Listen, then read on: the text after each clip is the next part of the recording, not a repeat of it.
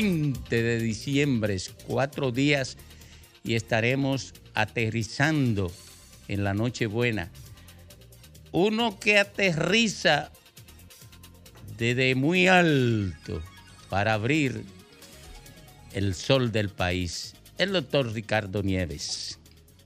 Gracias, Domingo. Gracias a todo el equipo. Saludo al país. Debo, Alejandro, debo saludar la tarde desde lo alto, poner mis palabras del lado de la vida y confundirme con los hombres por calle en donde empieza a caer la noche. Buscar la sonrisa de mis camaradas y tocar el hombro de una mujer que le revista mordiendo un cigarrillo. Ya no es hora de contar sordas historias y episodios irremediables llanto. Todo perdido, terminado. 20 de diciembre. El viento frío de René del Rico Bermúdez. Falleció un día como hoy de 1972. El exquisito, agradable y comprometido poeta René del Rico Bermúdez. Muy joven y ya con una historia eh, brillante en la poesía y la letra. Su cuento, ahora que vuelvo Tom, es uno de los mejores cinco cuentos del país, de siempre. Y es una expresión de la modernidad, ¿no? Del cuento urbano. Yo vivía frente a la casa de su madre, Doña América, una señora también poeta, brillante, elegantísima, buena persona, allá en la calle Sánchez. Recordamos a René de Rico Bermúdez, fallecido hace 51 años hoy, ¿verdad? Del 72 aquí. 51 años. El gran René de Rico y Bermúdez, serie 23. Bueno, señores, las noticias de este día. Mira, eh, Alejandro, los hijos, eh, los hijos son una extensión no solo de nuestra sangre y de nuestros huesos, como diría el poeta. Los hijos son la extensión de nuestra vida, son nuestra propia vida. Y hay que entenderlo así para todos, no los que racionalmente tenemos familia, hijos, y miramos la vida con ese sentido. Ahora, yo he visto varios cortes que han hecho un comentario que hice con respecto a la situación de María Cela, a quien respeto muchísimo y que es una buena persona. Pero yo le voy a decir lo siguiente. La conclusión de mi comentario es, si me pidieran un consejo, no dejen que sus hijos se metan en el Estado, ni en concurso ni en cargos. No deje que sus hijos se metan en los gobiernos. Y la gente dirá, pero ¿por qué? ¿Por qué entonces? ¿Para qué estudian? ¿Para qué se forman? Es que no, es que este es un país que políticamente tiene unas expresiones medievales, aquí no se entiende eso. Y es siempre, no es ahora nada más, porque los que hoy gobiernan se pasaron media vida atacando el nepotismo y a los hijos de los funcionarios, de familiares y de dirigentes importantes del partido que gobernaba entonces. O sea, no es nada nuevo. Ahora le voy a decir lo siguiente. Yo prefiero que mis hijos no participen en vainas de gobierno ni de Estado. Esa es mi conclusión. Y si me pidiera un consejo lo repetiría. ¿Por qué? Porque no aquí no, no hay manera, no sea, la trapacería política no tiene comprensión de eso. En ningún momento. Ni antes, ni ahora, ni imagino que tampoco en años. Entonces, para que personas buenas y nobles y bien formadas no reciban las difamaciones, los ataques, las injurias. Lo mejor es mantenerlos resguardados de ese vientre grande y ventoso del Estado. De verdad que sí. No se metan en eso. Miren, hay más noticias, Alejandro. Algunas muy buenas y otras, caramba, que dan que pensar. Las lluvias afectaron 26 acueductos, 25 de ellos están fuera de servicio, todavía 20 provincias siguen en alerta. Por suerte ayer, en la segunda parte, en la tarde, las lluvias se movieron al Atlántico y llovió en la costa atlántica de manera exponencial. Se afectaron algunas de las provincias de la costa norte del país. Alejandro, tres familias quedaron en la calle luego que el río en San Cristóbal se metiera y arrasara su vivienda. ¿Tú sabes por qué ese río se metió? Precisamente ese. Porque ese es un río que los depredadores lo comieron vivo. La pobre gente construyó cerca de la orilla porque ya es un río muerto. Pero cuando crece las escorrentías, las crecidas son tremendas. Y como no tiene orilla, el río se desborda. Y están haciéndole un muro que dicho se va muy lento. Van lentos los trabajos del muro y el río termina metiéndose en un barrio que lo inunda por completo. En Argentina, atención país, la justicia argentina rechazó hoy un habeas contra el protocolo de seguridad de mi ley que ha dicho que mandará a la guardia a la calle para enfrentar los cortes y los movimientos de protesta que apenas 10 días después de su mandato ya anuncia el primero para esta semana. Veremos qué pasa en el pueblo de Gardel, de Messi, de Maradona y de Borges. Mientras tanto, atención país, el cemento aumentó de 440 a 465 en promedio en las ferreterías, la funda. Cuando le preguntan a Docen, a los productores, dicen que es una decisión individual de las empresas. Vaya, ¿qué Navidad le están dando, no? eso explica inmediatamente un aumento en la vivienda. Y el déficit fiscal del gobierno fue de 151 mil millones de pesos. Se esperaban 234 mil. 150 mil 975 es el déficit fiscal para el gobierno este año. Farideh Rafur respondió a los elogios del presidente Luis Abinader ayer en el sol de la mañana y dijo que todo lo que vaya a pasar será para bien y que se siente agradecida por los halagos y sorprendida por los halagos del primer mandatario. Atención país, en Samaná, en dos semanas secaron un humedal en el norte de Samaná, más de 300 mil metros cuadrados de manglar se perdieron allí. Se rumora que le echaron una sustancia para secarlo y eso es con el objetivo de construir. Tú puedes estar seguro que ahora viene un proyecto. La empresa que hizo eso es una delincuente y las autoridades que lo permitieron son más delincuentes que los que hicieron el daño a los mangles. Ya la Academia de Ciencias y otras organizaciones están detrás de eso. La nota publicada por el destacadísimo periodista Marvin Del Cid da cuenta de los daños tremendos a una zona de manglar que es clave para la biodiversidad y la estabilidad ecológica de la zona. Alejandro, el gobierno dominicano informó hoy. Estaba en el aire.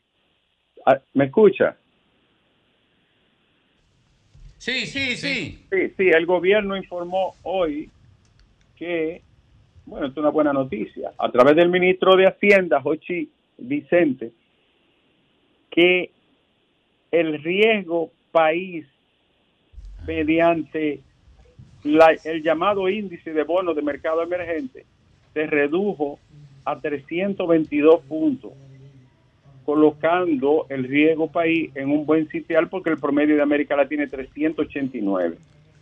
De esa manera dijo que el mínimo histórico de 242 para la República Dominicana es una muestra de la salud económica y para los inversionistas. Doctor. Sí. Usted sabe que, retrotrayéndome la noticia anterior, sería bueno quizás que el Ministerio de Medio Ambiente georreferencie esos puntos y, le pongo un alerta. Porque el, el, permiso que se solicite en ese polígono georreferenciado es cómplice de eso, de entrada, por sospecha legítima. Bueno, pero yo no entiendo cómo pueden destruir 300 mil metros de humedal, en una zona de humedal donde hay mangle, uno de los ecosistemas más, más clave, ¿no? más importantes y protegido a nivel mundial. ¿Cómo pueden destruirlo a los ojos de todo el mundo? No, porque dice en la nota, y puede ser que se hizo aparentemente con un dron. Si fue así, una fumigación aérea nocturna, eso se hace en un par de horas. Pero para eso, primero, hay inteligencia en organismos del Estado y segundo, el que se va a beneficiar del crimen fue quien lo cometió. Entonces, desde entrada, el Ministerio de Medio Ambiente tiene que poner una alerta en el sistema de georreferenciación catastral que tiene para que cualquier permiso que se deposite dentro de 20, 30, 60, 90 días en ese punto geográfico, automáticamente lance. Bueno, lo único que tienen que hacer es someter esos bandidos y, y ponerlo a restaurar todo eso, te lo digo yo. Someter a los que hicieron eso, eso es fácil determinarlo. Pero claro que sí. Y y, y obligarlo a restaurar todo el daño que hicieron. Eso quedó ubicado en la Barbacoa o, o Estillero, y cerca de Playa Limón. Tú conoces bien Sí, esa sí, zona. sí, sí. Un, un maldito crimen que no debe de tolerarse. Y hay otra. eh, Esa foto. Dice Luis Abinader que la oposición está desesperada y que así no se gana votos. Mientras tanto, Leonel le responde que solo ha crecido el turismo en la República Dominicana. No, hay tregua en Navidad, es cruce ¿no? de fuego cruzado en la política. Señores, por último, Alejandro, muy, muy importante, porque hay que darle seguimiento a todas las noticias. Va para 20 mil los, los muertos en, en la franja de Gaza. Estados Unidos dijo hoy que no tiene eh, un, un arsenal eterno para darle recursos a Ucrania, que, se- que se agotó. Que se agotó. Que Usted sabe lo que significa, ¿verdad que sí? No voy a dar un chele más porque eso está perdido, eso es lo que está diciendo. Así es. Y, No Putin ir. empezó su rueda de prensa semanal ya. No saben cómo salir ahora, va a salir- Eh, van a salir peor el que lío como es salieron de cómo Afganistán. ahora de ese atolladero que mucha gente lo previó que se veía venir. Pero además la cantidad de dinero gastada ahí es una cosa monstruosa. Mientras Haití lo que necesitan son dos tres cheles. Claro. Estados Unidos no le da a Haití un centavo. Ni procura una coalición para recuperar mucho dinero, invertirlo en Haití y recuperar ese país. Pero a, a Ucrania le metieron todos los cientos y miles de millones que usted pueda imaginarse. Así es que haciendo la cosa, ¿no? Bueno, finalmente, Alejandro. Alejandro, Te oye, te oye. Sí. O sea, ¿Tú estás por ahí? Él lo escucha, pero no le presta atención. Eh, Alejandro, estén atentos que va- van a llegar con unos presentes. Ya Para llegaron. nosotros. No, no, eh, en serio. Eh, tú nos lo vas a mandar a nosotros. Eh, sí, estén atentos. Ay, manda a alguien abajo, Domingo. Pero este año, doctor. Ah, eh, En esta Y semana. van a morir de ese susto, señores, de ese susto. No Oh. van Eh, Domingo.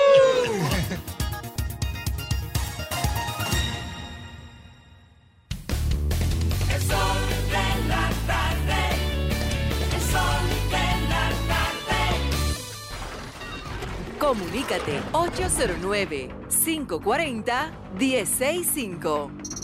1-833-610-1065 desde los Estados Unidos. Sol 106.5, la más interactiva.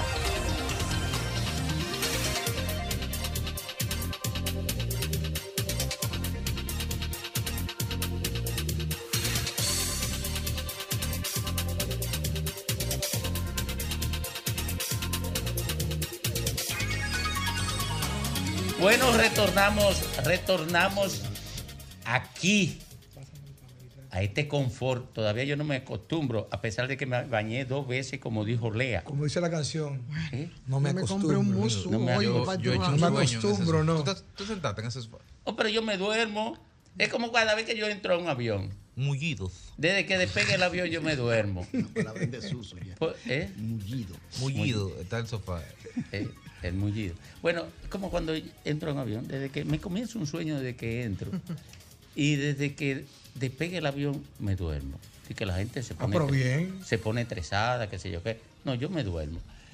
Digo, salvo cuando venía, eh, cuando me, me, me agarre el dolor en uno de esos viajes a Houston, eh, no hay forma de que duerma, pero intento.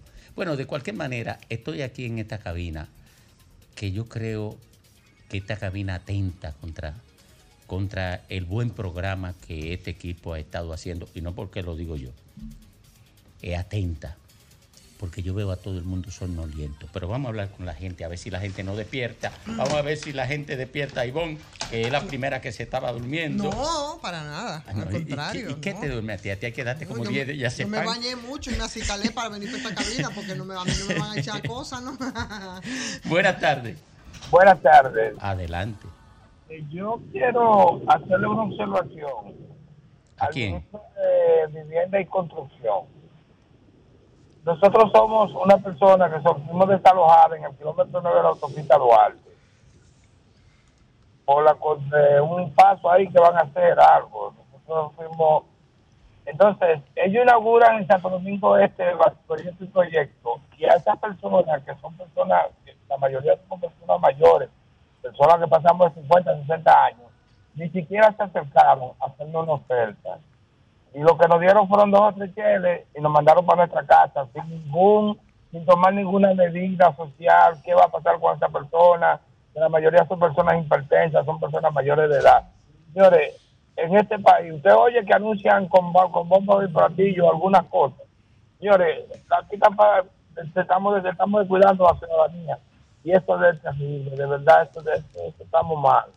Estamos mal. Buenas tardes. Aló, Sí, adelante. gracias. Mire, es una preguntita. Eh, es en esa emisora que transmiten un programa de aquella gente que son, que están, que se quedan indefensos, que no crecen, que se... ¿De qué usted habla? No, parece que ese es un programa especializado. Eh, no es aquí, no, no es en el sol. No sé si en otra de las emisoras de este consorcio, pues son muchas. Pues en otro horario. Dije que no es en el sol, Fafa. Parece Pues primo no de puede ser en otro horario. Déjame, mira, quédate ahí con tu. PRM y con tu vaina y déjame hacer mi trabajo. Eh, es en otro, en, debe ser en otro lugar, no aquí en el sol. ¿De acuerdo? Ajá, ajá. Buenas tardes. Bu- buenas tardes. ¡Buena, Domingo! Ay, 22. Tú deberías bajar a 18. Dale para ¡Feliz allá. Navidad, doña Ivonne! Don Papa, ¿cómo está usted? Bien, bien. Bueno, yo como interactivo que soy, que me he ganado el lugar que estoy en el lugar que estoy, porque me he sabido respetar para Eso que es me verdad. respeten. Eso es verdad. Eso Yo es le voy a hacer un llamado a todos los interactivos que estamos interactuando en to- to- todos los programas, que estamos dándole seguimiento a todas las informaciones. por haber y por Exacto, haber. 22, exacto. Que no llamen a ningún otro programa, Oye, solamente al, nosotros, al de nosotros. Eso es lo que tú le vas a decir. Oye, no, no es eso, no, no es eso. No es eso. Oye, pues oye, no diga nada. No lo, no lo diga. Pues mira, no lo diga. Ya estamos en al fin, el próximo domingo, el- el 24, Nochebuena. Oye, vamos a abocarnos a dar un consejo total a todos a todos los motoconchos, a los, a los, a los ciclistas, a los conductores irresponsables que andan en las, en las calles de nadie. No le importa. Nuestra Navidad queremos pasarlo junto a nuestros familiares tanto los que van y los que vienen en el país entero, para evitar accidentes de tránsito, señores. La vida no termina ahí.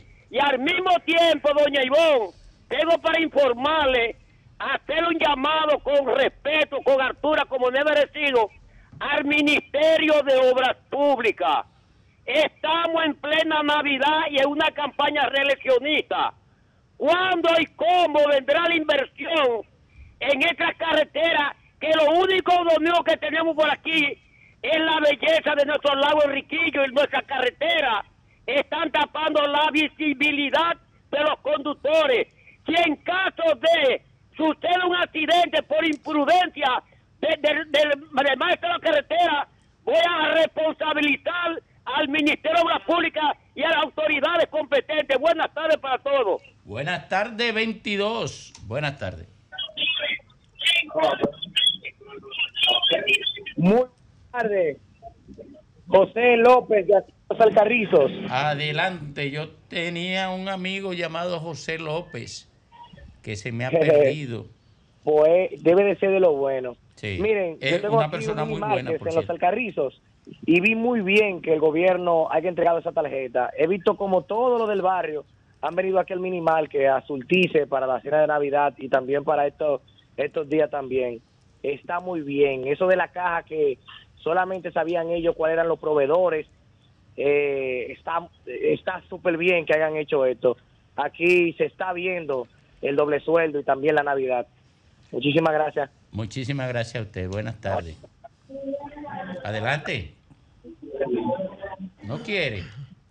Ay, perdóneme. Buenas tardes. Buenas tardes, ¿cómo está usted, líder? Yo estoy mejor que este bien. Mire, yo estoy tan bien que me envidio. ¿Cómo Eh, yo no le pago a Graimer eh, a Ivonne por eso. Porque Estas ellos tienen más cuarto que yo. potentes, te tienen contento. Sí, me tienen feliz. No, no, no es, no es a Graimer, mentira. Es a Félix e Ivonne. Te colaste ahí. Ivonne. Tú siempre. Ah. es. Félix Lajara e Ivonne lo que me hicieron Domingo. felices. Domingo, pero ayer andaba en el supermercado. Dime, ¿qué te la pasó? verdad que, no, no, supermercado full, Domingo. Yo no hallaba por dónde salir. Se convirtió en la, en la, ¿cómo se llama la, la cuestión del terror? La no, no, no, mucha gente comprando, Domingo. Ah, mucha gente la comprando. casa de la felicidad. Pero mucha Sí, gente sí, comprando no es que está mucha barato, es que obligado, porque estamos en fecha que hay que comprar dinamización obligado. de la economía. Ya quiere Mucha dañar dinamización No, no, de la la cosa, diciéndole la verdad. No, Déjalo. mucho, mucha Habla por gente- encima de él, que te está boicoteando. mucha gente comprando, nada de que, que la casa del terror, la gente, la economía dinamizada, de verdad. Si ustedes quieren pueden ir. Ayer yo estuve en el supermercado Bravo y eso estaba full. Si me van a full. regalar par de me vino, imagino voy, que este si fin no, de no. semana Pero- se va a poner razón, Domingo. por igual, lleno Ah, de gente. Full, porque. Ya la Navidad se está No, no, sintiendo. De verdad que está sí. full, el Nacional está full. Lo que pasa es que aquí tenemos dos clases sociales. Una que puede mucho y otra que no puede nada. Pues no. ¿Y cómo tú sabes? ¿Tú fuiste a esos supermercados? Sí, claro, yo voy Ah, también. pues tú puedes entonces. Sí, yo Ah, más o menos. pues sí. más o menos. No, más o menos. O me cuentan también, me cuentan. Y veo fotos. Ahí, ahí ya. Pero lo que más me dicen es la casa del terror, lo que Ahí puede. fue por lana y, le- y ya tú sabes. Buenas tardes. Buenas tardes, Domingo, y todo el equipo ahí. Adelante, mi querido. Eh, gracias. Domingo, primero felicitar a todo el equipo RCC Media, Antonio Payat y por supuesto a Sol FM por lograr que el presidente de la República vaya a una entrevista ahí. A inaugurar, a inaugurar esta renovación estética. Así es, as- así es. Sol. Así es, Domingo. Sin embargo, no estuve de acuerdo con algo que dijo el presidente ahí cuando le preguntaron sobre los funcionarios que ha desvinculado, que es el Ministerio Público el que sabe y que en su bueno, eso lo sabemos, el Ministerio Público es el que sabe y que él no debe intervenir. Ahora bien, cuando él dice que en su gobierno no habrá caso de 18 mil millones de pesos, que revise que ahí con Miyagi hay, se- oye, se cuatriplican, se cuatriplican. Bueno, al presidente se le puede recordar un contrato que asignó directamente por 16 mil millones de pesos eh, de línea Ascensión sin pasar por, por, por licitación ni nada. Pero es un contrato Lázaro. Y, Ah. y 25 para los digitales. Y 400 millones ahora para el muro que se cayó. 400 millones sin licitación. No, pero ese valía, ese valía. No, recu- 400 millones. recuérdate- no, no, no, te lo digo porque valía. No, razona conmigo. Razona conmigo porque la ley lo autoriza por la emergencia. Yo no conozco el otro, pero ese sí. El otro, yo te lo puedo Oye, la ley lo autoriza por 16 mil emergencia. Y yo creo, eh, perdóname mi querido hermano, y yo creo que hay poca emergencia en términos vial como reconstruir eh, ese desastre que se generó ahí. En la Eh, avenida de más tránsito. Sí, yo creo que hay poco, poco, poca emergencia. Eso es para ser justo, ¿verdad? Pero Porque de- lo otro yo no lo conozco. De todos modos, yo creo que el Ministerio de Obras Públicas y el ministro deben de revisarse, porque históricamente todos los ministros de Obras Públicas en este país son dioses, queridos por todo el mundo y alabados. Y este ministro tiene muchas o demasiadas críticas o demasiados reclamos. Buenas tardes. La avenida de San Isidro. Saludos. Sí, adelante. Bu- buena. Adelante. Señores, cuando Iván estaba en el gobierno de la mañana no dejaba hablar a nadie. Ander DH. Bueno, pero ahora ya deja hablar. Ven acá, mijo. Y entonces, ¿qué es lo que tú quieres? Y esa persecución. Mira, esa mujer es mira, mira. Ahora ella deja hablar, porque hay un tal Grimer que si no, si ella no lo, de- no lo deja hablar, Cuenten se con la mi silencio. come. Cuenten con mi silencio. Oye, oye el otro. Eh, eh, eh, eh, te, muere, te envenena. El silencio. Cuenten con mi silencio, nada más me dedicaré a hacer mis comentarios. Ah, pero peor entonces. Peor, porque entonces no contribuye nada al programa sin nada más ser tu Ah, pero complejo. si yo voy a ser un Objeto de una crítica constante, me voy a acostar nada más a Ah, dedicarme a mí. Oh, pero, a mi comentario. Pero, pero, ¿y por qué? Pero yo vine a hacer su comentario y eh, habla. Eh, eh, Cuando eh, me dejan. receptivo. cuando Voy- lo dejan. cuando. Y, Voy- papá, cuando lo dejan, hace su comentario cuando lo dejan, habla. Primo, sea receptivo, primo. Voy, voy a mirar para este lado. Primo, Oye, sea receptivo, primo. Se está ofendiendo. Oye, tú, tú, Las alianzas están para su mano, para darle Primo, espalda. primo, ¿eh? sea, sea receptivo, primo. Oh, pero sea tolerante a la crítica. Lo que pasa es que yo no soy tan tolerante como tú y cuando llaman gente, tú sabes, a decir tonterías a veces y a insultar, yo no se lo No, pero. Entonces, no. a eso que se refiere no, el no, no, oyente, mira. pero es porque es un problema de estilo y de tolerancia, quien yo no lo soy. quien te insulta a ti tiene que ¿Ah, pasar por mi cadáver. Y el que te insulta a ti no Mm. llama dos veces. Ay, está. Aquí, mientras yo esté aquí en el telo, mientras yo esté, y tú no necesitas defenderte por donde yo estoy. Ya tú sabes. Sigue Domingo enamorado. Buenas tardes. Y tú envidioso, envidioso, patológicamente envidioso, enfermo envidioso. Ay, Virgen Santísima. Buenas tardes. Ay, Dios santo. Adelante. Ay, virgen. Adelante. Buenas tardes, Domingo. Adelante, aquí Ramón. Villamilla. Que siga mejorando tu salud. Gracias. Domingo, como cambian los discursos de ciertas comunicadoras, antes tener familiares era nepotismo, ahora que están preparados. Pero una comunicadora no está en el emple- en, en el estado. no, pero los hijos de ella sí. Sí, pero puede ser, viejo, mira. Sí, pero antes acababan a los peledeístas. No, no, a los peledeístas lo que le Claro que criticaban sí. no era que ¿Y qué tuvieran, era? que un comunicador tuviera un pariente en el estado. No, no, no. Y el que lo hacía hacía disparate. Domingo, una pregunta. ¿Me puede decir a Fafa cuándo es la próxima marcha a la Plaza de la Bandera para yo llevar mi currículum? Fafa se retiró de eso. Fafa lo que quiere hacer marcha en el palacio. Dentro, pero dentro, no fuera. Pero es que fue una feria de empleo realmente. ¿Eh? ¿Qué? La Plaza de la Bandera es una feria de Pero empleo. tú estás viendo como las cosas, como las formas, tú sabes, te van obviando el fondo, porque la Plaza de la Bandera no era que No, se esa iba- no era la intención. Ahí no iba a buscarse currícula y no es verdad que todos los que está intervinieron, que- pivotando hacia allá. que fueron muchos jóvenes aquí en este país. Yo estaba ahí, El exacto. El punto no es ese, el punto es lo que aquí ocurrió en febrero con el tema de las elecciones, pero vamos Lo, de, lo que ocurrió aquí en febrero, Porque- lo menos que podía pasar era la Plaza de la Por Bandera. favor, entonces en ahora otro país se hubieran te tumbado el gobierno. distorsionan el discurso con eso de que entonces los que fueron a la Plaza de la Bandera, sabes- no, sabes- aquí había un grupo de jóvenes que estaba Pero vigilante, que sigue vigilante y que dice que ya la realidad de este país es distinta. No Pero- importa el color, de- perdón, el Ujú. color del gobierno, de quien Sí. sea que esté administrando lo público. Este país cambió y no cambió de que porque alguien como Pero pregunto, consigna ¿fue feria de empleo, sí o no? Como que alguien Se Oye, pero- Pero cosa. solamente No, respóndeme no, eso. Pero, respóndeme no, Déjame terminar la idea. Respóndeme primero, está bien. No, yo no, yo no, no, es que yo no- oye, yo lo que estoy diciendo, este Sí. País cambió, no es porque es una consigna Sí. de un gobierno, no. Este país cambió porque la gente cambió, porque los jóvenes No ha cambiado cambiaron. nada, pues está peor que lo que ha cambiado, para yo no sé, yo te estoy diciendo Sí. que si cambió es en la actitud de la gente, entonces te distorsionan la cosa. Entonces yo no, estoy- yo no sé si lo otro tú lo analizarás. Yo lo que estoy diciendo que más allá de la consigna, aquí la gente tiene acceso a la información y está Pero que atenta siempre la ha tenido. ¿Y cuándo, No, la ha tenido? ¿Pero ¿Cuándo se la han negado? Bueno, yo no Porque a aquí tenemos libre acceso a la información hace años. yo no voy a hacer esa discusión porque tú andas por un lado y yo ando por No, otro. no, eh, estamos Punto. en el mismo lugar. No, ¿Sabes cuál es la no. diferencia? De que la gente va No, pues yo no estoy resultado. defendiendo parcelas. Feria No, de empleo Plaza de. Bandera. Y la agencia se llamó Participación No, Ciudadana. no, eso, eso es pura propaganda, propaganda de poca monta, déjate A de mí no me cosas. ¿no?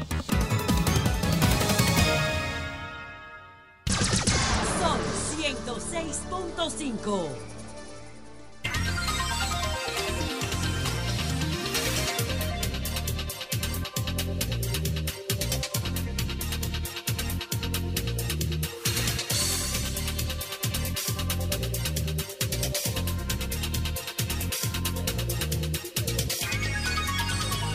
Bueno, son las 3.12 minutos aquí en el sol del país. En la apertura de los comentarios, el patriota, don Rafael Fafa Taveras. Gracias, Domingo. Se amplía el reconocimiento o la petición de que mientras se acerca la Navidad debe crecer en el alma de la gente una actitud de tolerancia, de postergar su conflicto, de aprovechar esta atmósfera para fortalecerlo en la fraternidad o en el amor.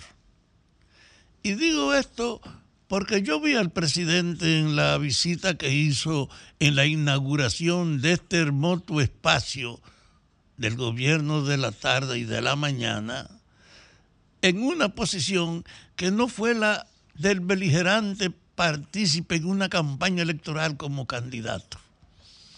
De que habló con una atenuación, de que habló con un cuidado precisamente de no ignorar que en este tiempo, en este tiempo, hay que ser inmensamente tolerante. Y digo esto porque hasta en este espacio eso se pierde a veces de vista. Y cuando yo veo que están poniendo en libertad a los presos acusados cuando este gobierno tomó el poder de serias acciones, como un expreso, yo valoro lo que representa para un acusado que le permitan quitarle un control como el que se le pone ahora y además soltarlo y que se postergue el problema del juicio y lo que representa el hecho de salir de la prisión e encontrarse con su familia y sus amigos. Como yo he sido un presidiario, yo sé la alta trascendencia que tiene esa medida sobre las víctimas y sobre sus familiares. Y yo creo que corresponde ese comportamiento de la justicia con esa prédica. La Navidad no es para agudizar las contradicciones, es para suavizarlas. Y que en ese ámbito, en ese ámbito, es que yo quiero reiterar una petición. Es verdad que todos los que están presos bajo acusaciones, con un control tecnológico en sus manos y con el peso que tiene la reproducción de la causa por lo que están presos, por la perturbación familiar que es inocultable. Es una gran cosa que en la Navidad lo suelten. Ahora, cuando yo veo eso, me pregunto, ¿no habrá en el nombre de la Navidad un comportamiento para los miles de infelices que también están acusados? que tienen años sin que lo lleven a una exigencia de un tribunal y que están arrinconados en un lugar donde no hay ni cama, ni colchoneta, donde no hay ninguna atmósfera para la convivencia, donde hay ninguna escuela ni ninguna diversión, en el papel demoledor que representa una prisión y una convivencia entre los detenidos. Ahora pues, que esta atmósfera de que todo el mundo asuma que hay una tendencia hacia la tolerancia, hacia el acercamiento, hacia la fraternidad y que tenemos un ejemplo de los primeros políticos acusados en este tiempo estén regresando a su casa, aunque sea transitoriamente. Algo que nadie puede ignorar, que como es en la Navidad, no se debe criticar se debe aceptar como un paso importante, pero no puede ser tan excluyente la preocupación de mejorar la Navidad con la indiferencia de que 17 mil infelices estén arrinconados en las condiciones terriblemente insoportables de la prisión. Yo voy a promover entre nosotros que hagamos una visita a la cárcel. Y mi contribución va a ser eso, de que este programa, que es cada vez más una expresión popular, nos pongamos de acuerdo para ir a visitar la victoria, para que veamos cómo efectivamente es que viven los presos. Y en esta Navidad, señores, es que más pesa la cárcel del infeliz que está trancado. Usted se imagina cuando tú no tienes ni siquiera posibilidad de ampliar tu relación con tus familiares con tus amigos o con tus vecinos. Cuando tú no puedes mejorar ni siquiera tu capacidad de alimentación ni de diversión, cuando esto está reducido a una cosa controlable, que es un preso. Les reitero a ustedes que pensando en esta atmósfera de la convivencia de la Navidad y viendo la discriminación que hay con los presos, yo voy a reiterar frente a todos ustedes que hagamos un esfuerzo de ir a ver lo que es el infierno terrestre de la victoria para que tengamos mucho más razón aquí de lograr que aún aceptando la persecución y la cárcel o la justicia, no ignoremos la condición humana de las víctimas y no permitamos, como está pasando ahora, que la gente se olvide de que hay un grupo de miles de personas llevándoselo el diablo.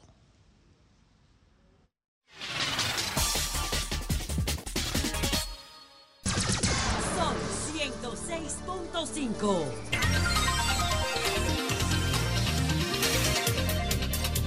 Bueno, son las 3.25 minutos aquí en el sol del país. Eh, ¿Tú tenías algunas informaciones? Sí, claro que sí. Ahora mismo eh, se acaba de declarar inadmisible eh, la propuesta que había hecho los postulantes al Colegio de Abogados, ¿verdad? Para que no se realizara la juramentación de Trajano Potantini como presidente del Colegio de Abogados. Fue rechazada, inadmisible. O sea, entonces... Fue, con- fue- fue declarada inadmisible eh, por, por un tribunal eh, eh, administrativo. Sí, sí, el proceso que se había incoado ante el Sí, Tribunal sí, pero Administrativo. fue ante el Tribunal Ajá, Administrativo. ajá, ajá. Bueno. Bueno. Bueno, y la Mira. otra información no, da, no es sorpresa. Sí, exactamente. No, no, pero di- dile, mayoría, dale, dale. mayoría mecánica también en el Senado, que fue la aprobación del contrato a Aerodón. Que ayer justamente, este lunes, perdón, había ido el ministro de la presidencia a responder preguntas. Eh, ya se había aprobado con esa misma mayoría mecánica en la Cámara de Diputados. Y, por supuesto, entre la discusión de las formas de lo que fueron las intervenciones de algunos senadores, específicamente Iván Silva, eh, sin ir al fondo, el contrato se aprobó, está en manos del Poder Ejecutivo y que nadie dude que ese, ese contrato... aprobado. Que va- exactamente, queda Ivonne, aprobado. Iván, ¿y por qué, eh, Ivonne, ¿y por qué mayoría mecánica? Ah, tan cuestionada, ¿no? En otros tiempos. No, Muy cuestionada. no, no, no, no, no, no, no, el concepto, el concepto, porque nunca lo he entendido. ¿Por qué mayoría mecánica? Porque me parece que es el ejercicio normal de la democracia. Y mira, yo no estoy de acuerdo con lo que hicieron. Pero ese, porque yo fui legislador. O sea, eh, si es mayoría y no fue una mayoría impuesta bajo soborno, que se diga, Mm. eh, si no fue impuesta eh, Bajo eh, lineamientos políticos, a eso que se refiere, por su mecánica. ¿Eh? por, por por mecánica, los lineamientos políticos. O es sea, vínculo. porque Por- no- porque es un sí, mandato sí. que viene de, de otro sector que influye directamente Sí. sobre Viene esa decisión. Viene Ok. consensuado. Ah, Sí, na, no es la voluntad libre de una persona. Viene consensuado. Bueno, logré. Entonces la mayoría de la mecánica es aquella que afecta la independencia operativa de los poderes. Exactamente.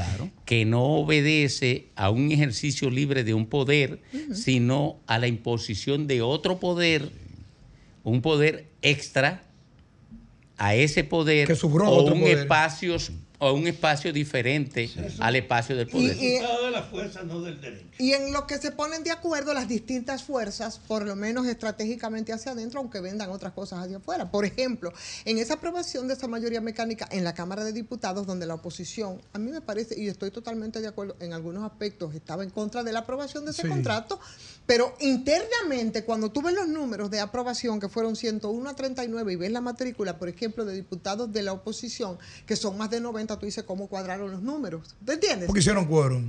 Hicieron Ayudaron al quórum, pero ese quórum, como lo hicieron, si O no ellos tienen, si tienen una, una posición hacia afuera en contra de, pero se ponen de acuerdo aquí internamente, ¿no? Entonces, siguiendo la lógica de, de Ivonne, con la que me identifico ahora con, con la explicación que ella está dando, la mayoría mecánica, esto es para cultura general, la mayoría mecánica o se construye con una línea partidaria, lo que implica que el legislador no está votando por su voluntad, sino porque lo están manejando como una marioneta desde afuera.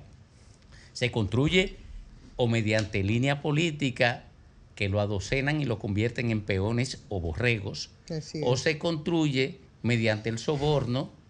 La compra. Que la compra de, de voto por parte de los espacios económicos interesados en un proyecto mediante un mecanismo de construcción de mayoría mecánica mediante la prostitución. O a través Bueno. del resentimiento del débil, como decía Friedrich Nietzsche. Bueno.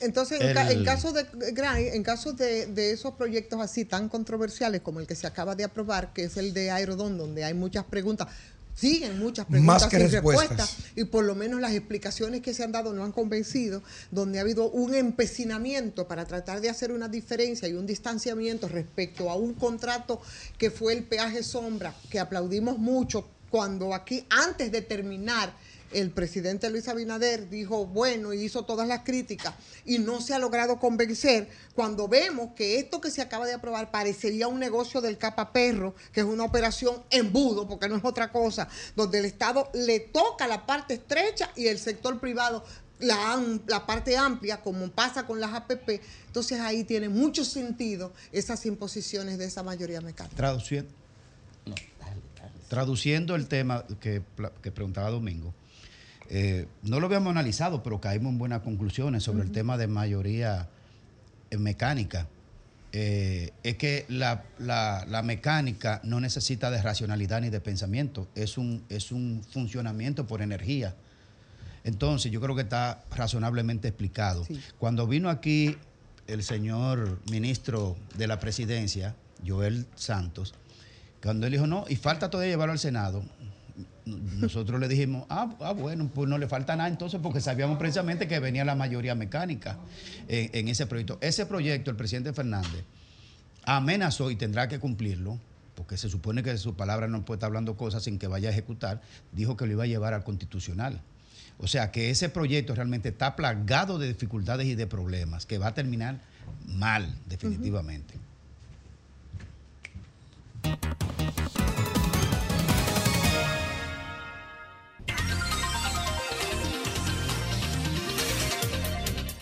22 minutos completan las 4 de la tarde de este miércoles prenavideño. Ah, ¿verdad? Sí. Sí, sí.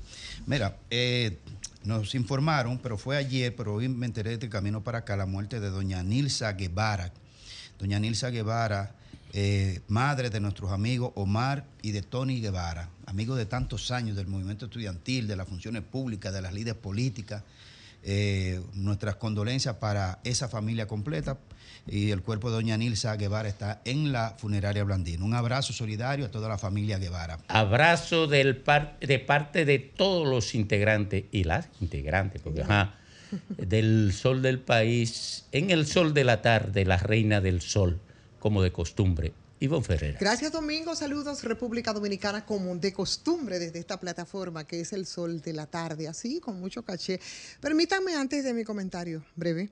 Eh, agradecer, señores, a la comunidad de Jaina, Nigua, al Carril, ahí en Quitasueño, sobre todo a los organizadores del premio Itavo de Oro, que ellos dirigen a incentivar a las personas, empresas, instituciones sociales y demás, pero también a personas que desde sus diferentes ámbitos hacen un trabajo comunitario. Y desde los medios en los que he estado, siempre en esas comunidades con muchas carencias, a pesar de estar ahí en Quitad, en una de las zonas que tienen un índice más alto porce- porcentualmente del PIB aquí en este país, tienen muchas necesidades, esas, todas esas comunidades. Entonces, la distinción que ellos hicieron con esa premiación, se las agradezco profundamente eh, y lo recibo con mucha humildad. Y da mucha satisfacción porque hacer las cosas que tú tienes que hacer desde la comunicación, que implica también un trabajo social eh, y algún nivel de acompañamiento en ese trabajo y que encima de eso lo reconozcan y hasta te premien, eh, bueno, pues se siente muy bueno. Así es que muchísimas gracias a mis amigos de allá, de esas comunidades de, de Jaina, ah, eh, históricamente con muchos, muchos problemas. Miren, esta semana nosotros vimos, eh, Haití es noticia de nuevo, por, mm, por dos razones, y yo me quiero quedar con una. Porque esta semana vimos cómo los dominicanos y los haitianos retomaron el mercado binacional. Se celebraron en dos ocasiones en la semana, ahí en la provincia de Dajabón, también lo hicieron en otras partes de la frontera, pero sobre todo en Dajabón, que es la parte donde más dinamismo tiene ese, ese intercambio. Los reportes han sido bastante buenos ahí en esa zona, hubo mucho flujo de compradores, bajo mucha presencia militar, evidentemente, porque había muchas tensiones de, de haitianos que cruzaron desde temprano, lo hicieron el lunes, lo hicieron también eh, ayer, ¿no? Y aceptaron someterse a todo el tema del control biométrico como tiene que ser, o sea que fluyó y fluyó en paz el, el comercio ahí. Por tanto, entonces parece que retomamos de nuevo ese mercado binacional que tanta falta hace a dominicanos y haitianos, porque es un tema de puras necesidades, mucho más allá de todo lo que ha estado ocurriendo y sobre todo si esa necesidad tiene nombre y apellido y ese nombre se llama hambre de nuestros vecinos que movidos por la desesperación y la necesidad de alimentar esa hambre en algún momento llevó incluso a violentar la prohibición eh, de sus autoridades que impedían cruzar a la República Dominicana para comprar alimentos y hacerse de otros productos que derribaron incluso la puerta fron- fronteriza arrojándola luego al río Masacre, como dábamos cuenta la semana pasada. Y antes ya esas mismas necesidades que están unidas también a comerciantes de, de este lado de la frontera que tienen como medio de vida precisamente ese mercado binacional importante para los haitianos, pero también para los dominicanos que hacen vida y que sobreviven eh, con, de ese comercio, ¿no? del informal, porque también se produce a otro nivel. Bueno, pues de alguna manera habían propiciado la creación de muchos mercados informales. Caminos vecinales, en fincas privadas. Ellos procuraron de manera informal hacerse de, ese- de esa, de esas ventas vitales para los, para los haitianos. Y ver entonces lo que pasó este lunes con miles y miles de haitianos abarrotando ese mercado ahí en Elías Piña, ahí en la zona de Dajabón, y ver lo que lo han hecho como en los mejores tiempos es de alguna manera alentar un poco la esperanza de estos haitianos y de estos dominicanos de que ese comercio binacional pues parece que se va a normalizar por fin y que ya no habrá todas esas trabas y todos esos obstáculos que vienen desde muchos litorales para impedir ese intercambio normal y que es beneficioso para, para ambos países y es muy probable que, que así sea, que pueda mantenerse. Yo de verdad lo aplaudo. Eh, y que pueda mantenerse no quizás por la voluntad de las actuales autoridades, sobre todo las autoridades haitianas, que han demostrado que no les importa un comino, les importa un comino la suerte de, de- del pueblo ah, haitiano, sino también a esas protestas y a esas movilizaciones que se han venido realizando y se han realizado desde hace muchos días ahí en la zona de Juana Méndez y que fácilmente podrían incluso hasta salirse de control. O sea que no había más alternativas y como ahora, por supuesto, de este lado también todo se ve desde un cristal puramente electoral, hay que decir que el regreso también de los haitianos a ese intercambio comercial, cuya prohibición parece tener ya los días contados de manera formal. Bueno, pues terminará quizás también apagando el, eh, algún ruido, ¿no? Y, despojando de algunos recursos, algunos que habían provocado algunas quejas de los afectados de este lado de la frontera. Yo creo que también eso será un poco de aliento para el propio gobierno dominicano, que de, de momento se va a quitar también un poco de presión eh, respecto a esta situación con la incorporación de nuevo de ese mercado binacional, pero sobre todo yo creo que va a satisfacer de alguna forma esa necesidad vital del el pueblo haitiano. Enhorabuena, pienso yo, por esa apertura de ese mercado, no solo por los, haitianos, sino también por los dominicanos que comparten y han compartido históricamente sus miserias ahí en esa frontera que nos divide.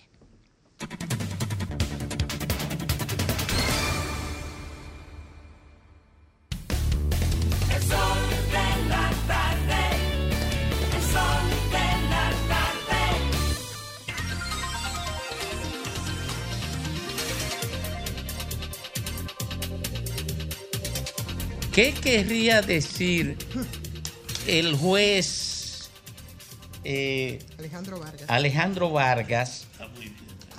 ¿Qué querría decir el juez? Yo no decodifiqué, ojalá y mis compañeros compañera me ayuden. Cuando hizo una reflexión sobre que quieren hipotecar el país y planteó que si los Estados Unidos querían, le podían quitar la visa, que a él no le importaba. ¿Qué quiso decir? eh? Bueno, tú sabes que aquí dimos la noticia ayer, eh, que no formaba parte de nuestro contenido de comentario, pero la vimos en el transcurso de- del trabajo aquí y nos llamó poderosamente la atención esa declaración del juez Vargas, que se ha caracterizado toda su vida por ser una gente muy ecuánime, prudente, y sobre todo porque involucró a la embajada de Estados Unidos. Eso fue lo que más me preocupó. Eso me preocupó muchísimo porque está denunciando que la embajada americana se mete en el sistema del justicia dominicano. Todos lo sabemos. Pero dicho por un juez ya toma otra categoría. Y no cualquier juez. Y, y bueno, y del constitucional más. Entonces, cuando él dice eso y dice yo, Pero no por ser del constitucional, Grace, sino no, no, en por, general, por, por, por el, de- prestigio y el- tipo, la sí, persona el que lo de juez, su trayectoria personal y profesional. Entonces, con ese tema, él dijo varias cosas. Dijo que con la entrada de los nuevos miembros del Constitucional se comenzaría quizá un proceso de atentado dentro del Constitucional que él enfrentaría y que lo iba a denunciar ante cualquier situación.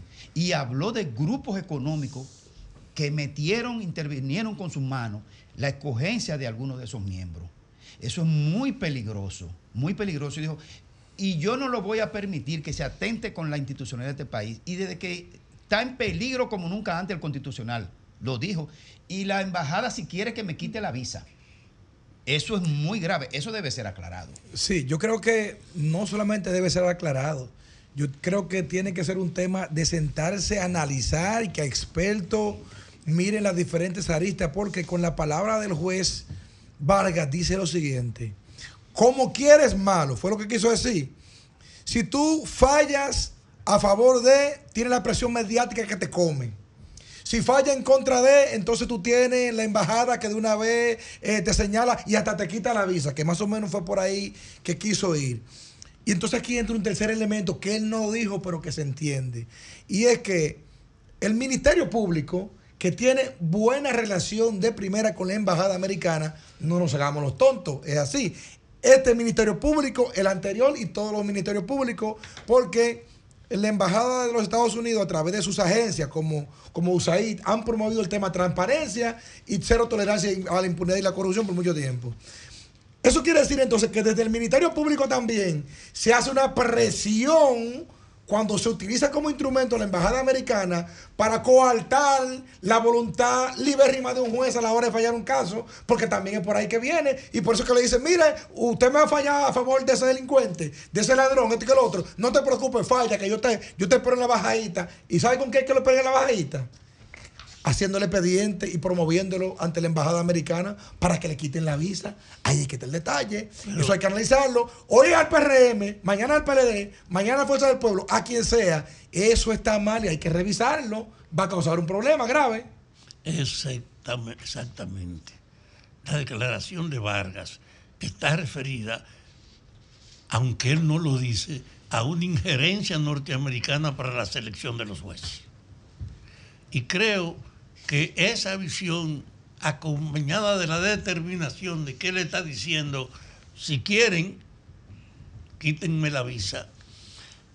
Y no hay confusión de que su juicio es, ese equipo que fue escogido no tiene calidad para estar ahí, es un instrumento del dominio que padecemos nosotros.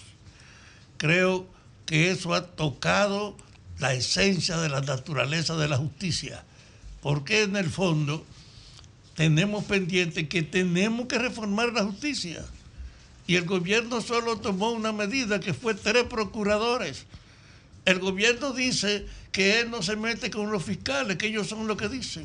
Hay una tendencia oficial a aparentar que no hay vínculo de la autoridad con el ejercicio de la justicia. Y este hombre ha puesto que sí, que hay un privilegio en el trato de los intereses norteamericanos con la justicia, porque no hay otro motivo más que ese, la crítica a la dependencia o a la injerencia norteamericana, que el que hizo este Señor, desde luego, él no habló con claridad, pero creo que podemos entenderlo. Bueno, lo que pasa es que quizás nosotros como país, como sociedad, recordemos que en el 2010, hace apenas 13 años, se incorporó la figura del Tribunal Constitucional. Entonces nosotros tenemos muy poco tiempo de andadura eh, en lo que son organismos que tengan tanto impacto y tanta trascendencia en el devenir y en la conformación de una sociedad como lo es un tribunal constitucional, que en última instancia es el, el gran interpretador de, la- de las leyes. Y el La que, última autoridad. Y pero más que nada, la última no solamente en el caso, sino que es el que, el que establece la senda de hacia dónde debe ir una sociedad en determinado momento en determinada área. Para los que le dan seguimiento a los Estados Unidos de Norteamérica, por ejemplo, que más o menos, no- no- guardando distancia, el símil sería el Tribunal Supremo, de nueve jueces. Cada vez que se va a poner un juez en el Supremo, se arma este mismo escarceo. Es natural, es saludable, es necesario que se expresen todas las dudas y todas son legítimas, pero tenemos que entender algo. Los tribunales constitucionales esencialmente son tribunales políticos porque van a dirimir derechos políticos, derechos que están en una constitución de la República. Y no son, ni van a ser, ni deben ser monolíticos. Tienen que expresar diferentes opiniones, intereses, como no, claro que tienen que, que expresar intereses de grupos, de sectores, porque tan legítimo como, como puede ser el interés de un grupo empresarial, de igual de legítimo un grupo sindical, y los dos son grupos y los dos están jalando para su lado. Una diferencia. Bueno, no, no hay ninguna diferencia. ¿Cuál? ¿La moral o el capital? ¿Cuál? No, el capital. Ajá. Sí. Ok, quítale el dinero. ¿Y entonces? Con el tema, no, con el tema de lo empresarial. que- que un, un capital te tumba con un golpetado, unos transportistas en Argentina te tumban bloqueando los sindicalistas, te tumban bloqueando la calle. Eso es lo mismo, No, yo- Jaime, yo- poder. Yo, yo digo, sí, no, pero yo digo lo más peligroso, más que el político, más que la Poderoso. intervención de la mano de los políticos en la conformación, el empresarial es el más pernicioso, porque ahí eh, van a confluir eh, a- eh, demandas. Sí, pero lo que quiero decir- Demandas que, que van a beneficiar o afectar a grupos empresariales que solo jalan con Lo que quiero decir, sí, pero lo que quiero decir, que y no estoy, no estoy ni simplificando, ni echando el agua al vino, ni, ni metiendo el sucio por debajo de la alfombra. Lo que, lo lo quiero poner exactamente como entiendo que es. Creo que estas discusiones son válidas, son necesarias, las preocupaciones son legítimas, pero el, el juez Vargas debería saber que hay otra forma de presión también. Porque cuando tú un organismo tiene forma de presionarte, sí, claro que sí, haciendo una llamada, lo que sea, ¿y acaso no es presión financiar programas de apoyo a la judicatura durante 20 años y invertir como un organismo internacional como el USAID, por ejemplo, por poner un caso, o la Unión Europea, por poner un caso, en formar un juez desde cero y 14 años después, tú no lo estás adoctrinando en cierta Claro forma. que sí. Ese es más sutil y ese es más perniciosa. ¿O acaso no fue intervención lo que se hizo en Costa Rica con Pepe Figueres y la escuela en los 60? ¿Acaso no, no montaron a Bosch ahí y no montaron a Peña ahí? Y ahí están, para bien de la democracia de este país, esos dos productos. escuela de Pero Panamá. pudo haber sido peor porque la de Panamá fue otrarista, ¿verdad? La escuela de Y el plan Córdoba fue otrarista también. de plan Entonces, al final de cuentas, sí lo- eh, lo- son legítimas las preocupaciones. El tema está, señores, en que el diseño constitucional del tribunal, y ahí eso es lo preocupante, no nos perdamos un individuo. Cinco golondrinas no van a ser verano. Es que el diseño de ese tribunal dice que con nueve votos se pasa con cualquier cosa o con cinco se tranca cualquier cosa. Entonces, lo que hay que visibilizar, vis- vi- visualizar la mecánica de la sumatoria de mayoría y de minoría, porque ahí es que va a estar el tranque. Entonces ese es un trabajo del nuevo presidente del Constitucional. Ahí es que está el tranque. A mí me, da, me, me preocupa mucho el hecho de que eh, él termina haciendo, bueno, que fue, hay que decirlo, era la puesta en circulación en el marco de todo esto, fue que hizo estas declaraciones y, la, y él comienza precisamente hablando de los jueces salientes, de sus compañeros salientes, que públicamente lo que habían hecho es ponderaciones hacia ese nuevo Tribunal Constitucional, ¿no? Eh, eh, es lo primero. Eh, la crítica y habla... Con un saliente al lado. con un saliente al lado, porque ahí estaba Rafael Díaz Filpo. Y Milton. que, exacto, exactamente. Y, y- y lo que él dice, lo que él habla, porque Fafa no es tan específico, yo creo que es muy claro lo que dice el juez, y, y- y- y abro comillas. Dice, hasta ahora, hasta ahora, eh, hay, hay, hay, hay decisión de hacer contaminaciones. Verán mis garras, no voy a guardar silencio, dice el juez Vargas, porque este país, a este país no van a hipotecarlo. Y si los americanos quieren que me quiten la visa, como le han quitado a otros que me la quiten. O sea, hace una denuncia bastante clara cuando él habla de que por presiones suelen recibir, eh, que, que- que reciben los jueces, eh, el castigo que reciben entonces de la sociedad, ese, de ese poder extranjero, es que le puedan retirar la visa y ahí empieza a hacer cuestionamientos respecto a la moral y a la doble moral. o Lo sea, importante es la injerencia americana que él denuncia. pero no es la. Bueno, eh, él denuncia la injerencia, es verdad. El problema es la injerencia, Pero- sin la no- nacionalidad. eh, exacto. O sea, él, a- Ese habla, es mi problema. habla de la injerencia. Es verdad que habla de la injerencia y habla de las presiones, pero también hace denuncias muy contundentes respecto al comportamiento también de otros jueces en el marco de esto. eh, queridos compañeros, qué inteligente este debate. Me sedujo a intervenir. Miren, el concepto de soberanía que se construyó en siglo pasado y es totalmente distinto al concepto de soberanía de hoy. ¿Por qué? Porque la globalización construyó un esquema de interdependencia que genera globalidad en las leyes, globalidad en los códigos y ni hablar de globalidad en la constitucionalidad. Eh, globalidad en el mercado, globalidad cultural, globalidad identitaria, que, con la que ha entrado en contradicción esa propia globalidad, con el tema de, de frenar la migración. Ellos no, no frenan los capitales, no frenan la, la disrupción tecnológica, no frenan eh, nada. Intentan frenar la migración. Pero la globalidad implica la globalización, el neoliberalismo, convertido en un Dios liberal para todo. Por eso está confundido aquel loco de Argentina, eh, que han eh, se ha construido el concepto de libertario para llevar el liberalismo a un extremo en que lo puede instrumentalizar el capital para garantizarse una desregularización total. Eso es lo que no entiende la mayoría de estos fanáticos. El asalto final. Pero, ¿qué ocurre, señores?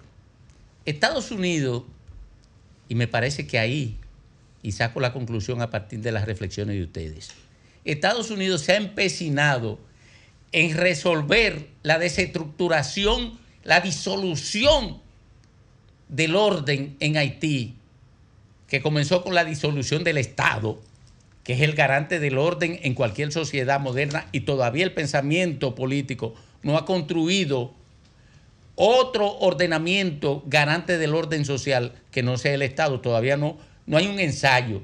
Lo- Los fracasados izquierdistas, los fracasados comunistas, el fracaso del marxismo, utilizó el Estado como organizador social. Y se disolvió el metarrelato comunista, fracasó el modelo económico comunista y el neoliberalismo se salió con la suya para troncar la emancipación del trabajo, que era la dialéctica que justificaba el pensamiento comunista. Y hoy día, miren señores, en Haití no hay quien controle eso. Entonces, como aquí existe un Estado organizado, funcional, los judíos norteamericanos creen, quieren tirarnos ese problema a nosotros, pero ellos fueron que destruyeron Haití. Ahora, me parece que hay- esa es la reacción de Vargas. Esa es la reacción, por ahí que anda. Por ahí es que anda la reacción de Vargas. Ah, porque se va a perseguir la sentencia 168.13. Co- es que- ¿Eh? va- Se hace referencia Sí, sí, a sí, eso. sí. Se puede perseguir. No, no, es que a eso que Fallarán van. otras, Y fallarán otras. Construyeron ese tribunal constitucional. Eh, Los norteamericanos presionaron para entrar gente. El presidente del tribunal constitucional, Napoleón, que hizo un buen trabajo de, de- de sanción a los narcotraficantes y a los lavadores, encantó a los norteamericanos. ¿Por qué? Porque aquí los tribunales lo que le garantizaban era impunidad a los narcotraficantes y a los lavadores. Y el juez Napoleón, que viene con un trabajo acrisolado de honestidad, parece que fue uno de los impulsados por los norteamericanos por eso.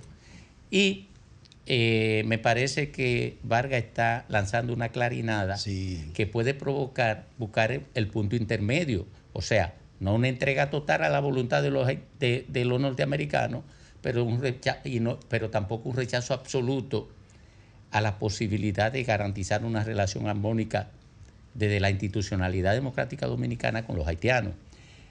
Es válido y es importante que el debate surja. ¿Por qué? Porque aquí no hay nada que provoque más tensiones a las instituciones nacionales que la intervención de los norteamericanos.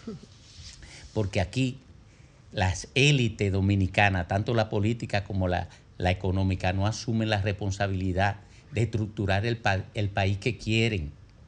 Y aquí todo el mundo anda por su cuenta. Por eso aquí nos instalaron un régimen de impunidad absoluta contra todos los ladrones que tuvieran poder, porque los ladrones chiquitos lo almacenaban allá en la, en la, en la, en la, en la Victoria. Y para- siguen almacenados ahí. no, sí, sí. Lo almacenaban ahí para que se mueran. ¿no? Están almacenados porque no se han muerto.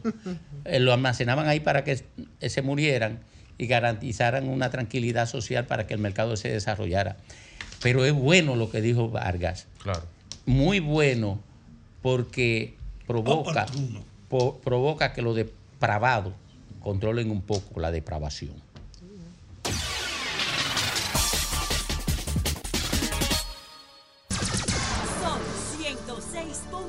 106.5.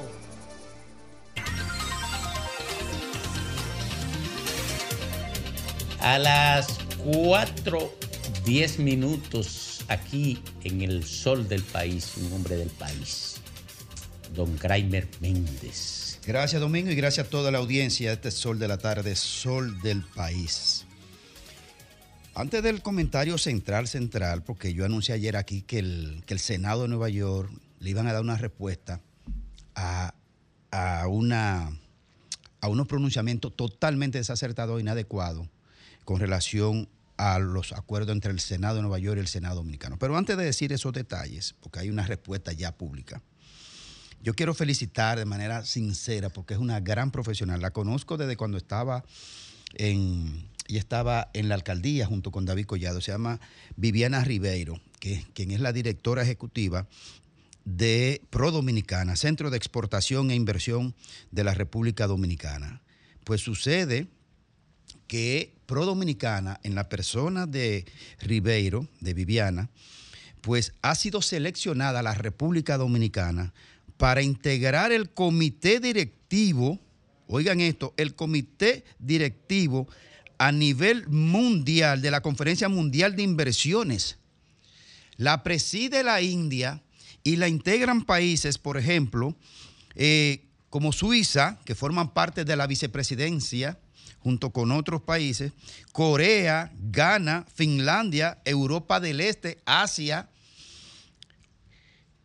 por la respuesta eficiente que ha hecho este centro que promueve la inversión en la República Dominicana, que yo considero que Viviana Ribeiro, que es una gran profesional, una técnico, ha sido muy eficiente con relación a lo que tiene que ver con los propósitos de esa institución para el beneficio de todo el país y sobre todo atraer inversión por un tema de garantías del derecho internacional y el comercio internacional. Así que mis felicitaciones a Viviana Ribeiro y a todo el equipo de Pro Dominicana por poner el nombre de la República Dominicana en tan alto nivel en lo que fue la vigésima séptima celebración de eh, el comité directivo para lo que es la Convención Mundial de Inversiones. Así que muchas felicidades a ella y al equipo y al país que se coloca en una agenda internacional de alta categoría. Yo, mi comentario de ayer, que lo cerré diciendo que se le iba a dar una respuesta oficial a una afrenta que se le hizo al Estado Dominicano, eh, al presidente de la República Dominicana, Luis Abinader, cuando las, las asambleístas del Estado de Nueva York, de origen dominicana, pero que son norteamericanas, Carinés Reyes y Amanda Séptimo, donde intervinieron en cuestiones que tienen que ver puramente dominicana, porque inclusive tiene que ver con el Código Penal y la Constitución Dominicana. La Embajada Americana la desautorizó a esta congresista cuando se pronunciaron en un viaje anterior diciendo que Estados Unidos no se iba a involucrar en ese tipo de pronunciamiento y que descalificaba el pronunciamiento de estas dos congresistas del Estado de Nueva York. Bueno, y que además dijo que unas palabras desacertadas totalmente cuando dijeron que el presidente Abinader y los otros sectores del poder van a tener que responderle al mundo por lo que suceda con el tema este de las tres causales. Bueno, ellas volvieron de nuevo, en este caso acompañada por el, por el congresista federal Adriano Espaillá, de origen dominicano también, y ayer eh, se pronunciaron con relación a una conquista que logró el acuerdo entre el Senado de Nueva York y el Senado dominicano. Y es la homologación de las licencias de conducir para los residentes dominicanos en el estado de Nueva York que podrán intercambiar la licencia dominicana mediante un acuerdo que se ha, eh, se ha encaminado con el Intran y el Departamento de Vehículos del Estado de Nueva York, salida una ley del Senado Estatal de Nueva York y cuyo decreto lo firmó la gobernadora Kathy Hochul en presencia del presidente Abinader, es decir, ella lo convocó para firmar ese decreto en presencia del presidente Abinader porque es un beneficio para los dominicanos, una conquista para los dominicanos. Eso fue tan eficiente que otros países se sumaron a ese acuerdo de iniciativa dominicana, otros países se incorporaron. Bueno, pues entonces el, señor Adriano Espaillá descalificó, descalificó ese acuerdo y ese logro diciendo que eso iba a ser un imposible prácticamente, pero que él se iba a meter a ver si lograba resolver ese asunto. Bueno, pues hoy le acaban de dar la respuesta. Le voy a leer parte de la respuesta que da el Senado de Nueva York, Senado estatal. Dice, respecto al artículo licencia de conducir publicado el 19 de diciembre del 2023, deseamos aclarar y corregir enfáticamente las declaraciones hechas sobre la homologación de licencia de conducir entre Nueva York y la República Dominicana. La gobernadora Kathy Hochul de Nueva York ha demostrado un compromiso y respeto claro hacia el pueblo dominicano, evidenciando al firmar la ley en presencia del presidente Luis Abinader si la gobernadora Hochul no estuviera comprometida con esta causa, no habría procedido con su firma. Uno, el desarrollo de un protocolo de entrenamiento para los empleados del Departamento de Vehículos del Estado de Nueva York. Dos, la creación de un borrador de acuerdo entre el Intran y dicho Departamento de Nueva York. Tres, un análisis exhaustivo de los aspectos técnicos de emisión y verificación de licencias. Estas acciones refutan cualquier sugerencia de falta de preparación o de, o de voluntad para avanzar en este asunto. Además, el comisionado del Departamento de Vehículos de Nueva York ha mantenido al senador Sepúlveda, que es el que encabeza dicha iniciativa, al senador Sepúlveda completamente informado, asegurando transparencia y progreso constante. Sigue diciendo algunas cosas más, pero yo creo que hasta ahí está bien para que se entienda el gran logro que se ha conseguido entre el Sepúlveda, y el senador Alexis Victoria Yep. Ruskin, nuestro compañero técnico de trabajo, director de comunicaciones del, Senado de Nueva York, y en mi condición de, o sea, la, mía, en mi condición de enlace técnico legislativo entre el Senado de Nueva York y el Senado dominicano, yo creo que es una, es una falta de respeto a, todos los logros que se han conseguido. Y uno que estamos trabajando en este momento, por cierto, es precisamente la homologación de títulos de la Universidad Autónoma de Santo Domingo para que puedan ejercer profesiones en el estado de Nueva York y que ya hemos analizado con las autoridades de la UAS al menos cuatro facultades para comenzar por, una, por unos planteamientos más fáciles de llevar técnicamente. Bueno, entonces, ahí está la respuesta al pronunciamiento de Adriano Espaillat en el día de ayer o antes de ayer con relación de que eso no se iba a poder conseguir. Bueno, pues le han dado la respuesta directamente desde la gobernación, desde la gobernadora del Estado de Nueva York y del Senado, donde está el presidente Luis Abinader involucrado porque fue invitado a la firma de ese decreto. Está la respuesta a Adriano Espaillat y al equipo que le acompaña. Alejandro.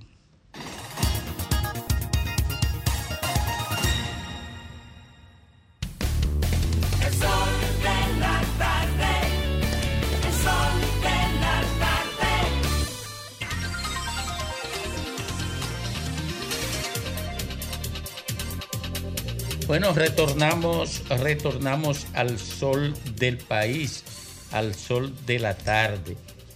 Hoy es el día del dominicano ausente y un día como hoy eh, triunfó el Partido Revolucionario Dominicano, 1962, ¿verdad? 62. Sí. eh, para traer la democracia a República Dominicana tras la muerte del tirano Rafael Leonidas Trujillo. Esas elecciones las ganó el profesor Juan Bosch, que duró en el gobierno siete meses, víctima de un golpe de Estado de lo más atrasado del empresariado dominicano. Señor. La Iglesia Católica y, el, el precario pensamiento político que se había desarrollado en esos 30 años de oscurantismo. Un detallito. Que, sí. Un detallito. Recuerda que estaba recién instalada la Revolución Cubana y, y otros y otro tema de dictadura en la región. Y entonces Estados Unidos comenzó una avanzada para destronar a los gobiernos de pensamientos liberales en el contexto de la Guerra Fría. O sea que la embajada se metió también ahí de manera directa en la O si la embajada no se mete, no hay golpe. Sí. Pero más que eso, más que eso, Domingo, yo creo que el gobierno de Juan Bosch Y del PRD. y del PRD, que trajo la democracia, que es el principal logro que tiene el PRD históricamente con la figura de Juan Bosch a la cabeza, son los derechos de avanzada que logró consagrar eh, Juan Bosch en poco tiempo que logró derechos para las mujeres, la repartición de la tierra, la, eh, eh, comenzar a erradicar el latifundismo y un sinnúmero de actividades y derechos que se vinieron a consagrar a nivel constitucional en el 2010 con la constitución del 2010. Porque recuerden que esa constitución de Bosch, que fue una constitución progresista, además un tipo de visión clara, la sustituyó el presidente Joaquín Balaguer cuando obtiene la victoria ya en el 1966. Ya que están comentando el problema de esa experiencia del pasado, déjenme agregarle un concepto. Vos encarnó el deseo del cambio y abrió el camino hacia lo que es la democracia. Pero no hay quien excuse que teniendo la idea de lo que había sido el predominio de 30 años la dictadura, llegó al poder y no se atrevió a cambiar a nadie. Por eso él duró siete meses, porque dejó intacto la estructura que en cierta medida él sabía era incompatible con él. Una pregunta en ese sentido. Entonces, Juan Bosch lo, lo tumbó la estructura o lo tumbaron los norteamericanos. Los dos.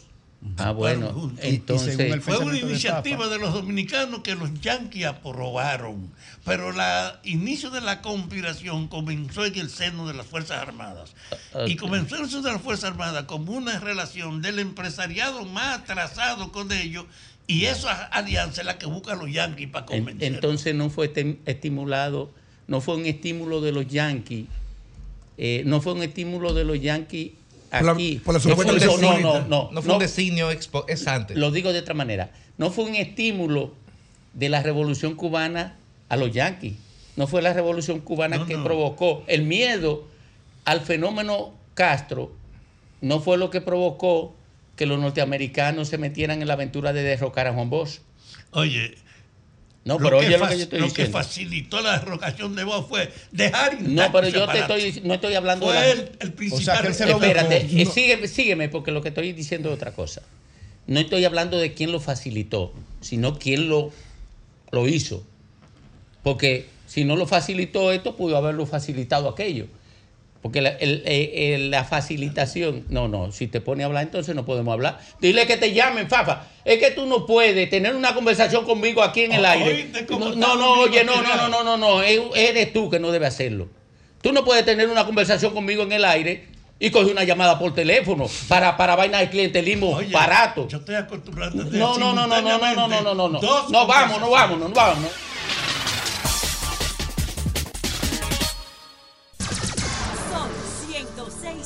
106.5. Primicia, primicia, Cuidado, cuidado. primicia Cuidado. nacional. La Comisión Nacional de Productores para los productores de radio y televisión acaba de escoger a Leanné Jiménez como la productora del año. ¡Bien merecido! Parecido. Nuestra Lea, la Né Jiménez, don Federico Jovine. Gracias, Domingo. Buenas tardes. Buenas tardes, amigos que nos ven y que nos escuchan. En el día de ayer, el vocero de la Policía Nacional eh, señalaba que como den- dentro del marco del plan de Navidad que tiene el gobierno para garantizar la seguridad de los ciudadanos y ciudadanas en estos días turbulentos, donde hay tanta alegría, pero también se mueve más el dinero y el crimen pues puede, puede ir en aumento, dedicarán, entre otras medidas, a detener a los perfiles sospechosos van a detener a los que tengan un perfil sospechoso para someterlo a investigación de cara a poder eh, garantizar la seguridad ciudadana. Esto nos retrotrae a épocas ya superadas, por lo menos en términos institucionales y en términos mediáticos. Me recuerdo una vez cuando yo estaba en la universidad que mi distinguido amigo y profesor Eduardo Jorge Prats hablaba, cuando por entonces no se hablaba ni de derecho constitucional aquí, hablaba de que aquí más que perfil sospechoso lo que había era un porte ilegal de cara. Hay, porte ilegal de armas y porte ilegal de caras. Entonces el que tenga determinada cara automáticamente es sometido a la acción de la justicia. Y estas prácticas fueron superadas, estas prácticas mal que bien fueron superadas, aunque se hacen, porque no, seamos hipócritas y no nos llamemos engaños, aunque se hacen no, pero no en términos institucionales, no en términos públicos y publicitados. Porque yo quisiera saber, lo mismo que nos preguntábamos hace 20, 25 años, cuáles son los criterios para establecer un perfil sospechoso en el año 2023. Los tatuajes. Todo el mundo se tatúa, todos los jóvenes se tatúan una, dos, tres, cuatro, siete veces. La ropa. ¿Cuáles son los, la pelada, el corte? ¿Cuáles son los criterios? Además, mm, estimados policías, estimadas jefaturas, respetamos su deseo, pero yo me imagino que en el estereotipo, en el imaginario colectivo de ciertos sectores, sobre todo conservadores, el perfil sospechoso el que se asemeja al que está en la 42, pero Ramón Baez Figueroa no tenía un perfil sospechoso. Doña Vivian Lubrano no tenía un perfil sospechoso. Tengo que decir que son dos delincuentes que fueron condenados. Entonces, ¿qué? ¿Qué es un sospechoso? Vamos a revictimizar a, a las víctimas. Vamos a coger a los pobres que no tienen que ponerse, que tienen tres trapos, que, que van a una, a a una pelada caliente porque es el, el código del barrio y si no se corta el pelo de esa forma, el barrio no lo acepta porque esa es la cultura barrial. Y entonces, en definitiva, a los pobres, que son los que tienen el perfil sospechoso, porque ningún rico tiene perfil sospechoso, porque el momento que usted ande en una Range Rover blanca, puede andar igualito que el que anda en la 42 a pie en chancleta, y el que anda en la Range no cae preso y el que anda a pie sí. Entonces, vamos a poner las cosas como son. Y además, además, detrás de eso, hay potenciales mecanismos de extorsión y de macuteo por parte de la policía, porque aunque usted sepa que usted no hizo nada, si a usted a las 11 de la noche en un barrio lo van a montar en una jipeta y lo van a llevar a un- destacamento, usted busca lo que tenga que buscar y la familia suya va a buscar el dinero que tenga que buscar para que no lo lleven y le, y fastidien la vida. En el, en el mejor de todos los escenarios va a durar dos días preso, es el mejor de todos los escenarios. Pero quiero pensar, y estoy convencido que es así, que la policía no supo comunicar bien lo que quería decir. Y ojalá sea más clara y establezca muy bien cuál va a ser el protocolo que se va a utilizar. Y qué mecanismo de verificación, porque usted va a detener con una persona porque tiene un perfil, o sea, una forma. Estamos jugando a alguien por la apariencia, pero no tenemos in situ ahí, en el terreno, un medio de verificación que nos permita ver y meter una cédula y ver si, si mi perfil, que son en otra forma de llamar mis prejuicios, se compadecen con lo que el sistema en términos eh, de, de- de data me dice sobre esa persona, porque una persona tiene derecho a vestirse como sea y no por eso puede ser un delincuente, ¿no? Si las medidas de la policía están garantizadas, están tendientes a garantizar lo que es el cumplimiento del Estado de Derecho y la preservación de derechos fundamentales que no ha costado un día como hoy ganó Bosch en 1962 y en el 2023, ¿cuántos son? 61 años después, todavía estamos luchando para lograr algunos de los derechos que en, el 62 ya se estaban planteando una constitución y entonces nos van a dar este regalo de Navidad. Yo creo que esa no es la intención de la policía y entiendo que debe ser su, sujeto de mayor comunicación de qué es lo que se va a hacer. Y nosotros estaremos a favor de todas las medidas que tengan que ver con el Estado de Derecho, definitivamente que sí, pero también nos tendrán en contra y de frente contra cualquier medida que tenga de manera arbitraria, injusta, ilegal e inconstitucional a vulnerar el derecho de la población al libre tránsito.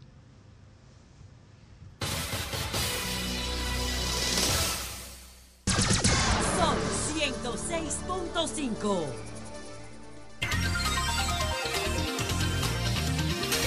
Bueno, eh, mis felicitaciones, mis felicitaciones y la de todo el equipo a nuestra querida Lea, Leanné Jiménez, por su reconocimiento. Excelente productora. El triunfo de Lea es el triunfo de todos. La mejor nosotros. productora, ya Ay, libra sí. por Están libra. celebrando en la cabina. Ay, sí. Están Y nosotros Eh, aquí también. Eh, Y un premio sustancioso. Gracias a la Sí, Comisión sí. Nacional de Productores de Radio y de Televisión. Pero Lea está reaccionando la- como que la que se. Por la escogencia de, de Leanés Jiménez. Demasiada bueno, humildad. Nos vamos con.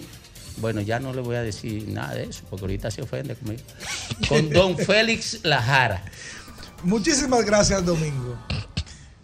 Para los dominicanos tenemos tres grandes pasiones. La política, o dos grandes pasiones, ¿verdad?